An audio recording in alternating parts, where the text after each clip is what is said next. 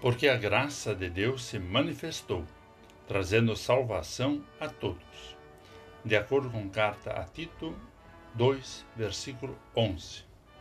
Olá, querido amigo da Meditação Diária Castelo Forte 2024, dia 12 de fevereiro. Hoje vou ler o texto de Gilmar Degen, com o título Dizer Sim para Deus.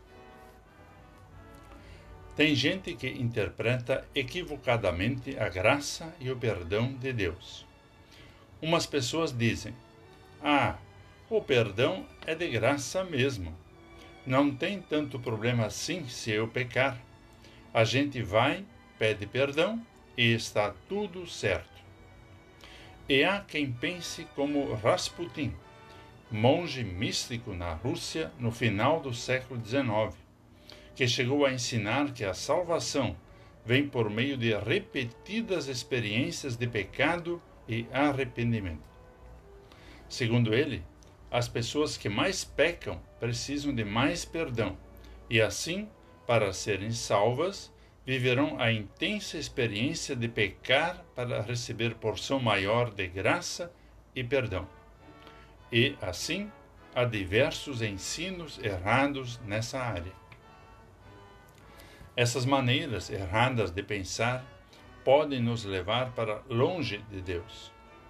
Na carta a Tito, depois de listar exortações que Tito deveria fazer com relação aos problemas da igreja em Creta, onde precisava colocar as coisas em ordem, Paulo frisa: a graça de Deus, seu perdão, se manifestou, trazendo salvação a todos ela nos educa, Deus nos perdoa, para que, renegadas a impiedade e as paixões mundanas, vivamos neste mundo de forma sensata, justa e piedosa. Quando Jesus nos perdoa e nos envolve com o seu amor, ele o faz com um fim didático mostrar que a descrença e as paixões deste mundo são péssimas para nós elas nos desgraçam, nos afundam. Por outro lado, Jesus quer orientar e influenciar nossa vida para sermos levados à santidade e à felicidade dos filhos e das filhas de Deus. Vamos falar com Deus.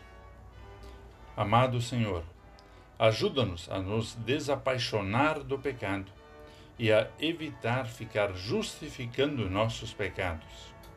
Que o pecado seja sempre pecado para nós, e que o perdão de Jesus seja guardado em nosso coração como o valor maior. Por Jesus. Amém. Aqui foi Vigand Decker Jr. com a mensagem de hoje.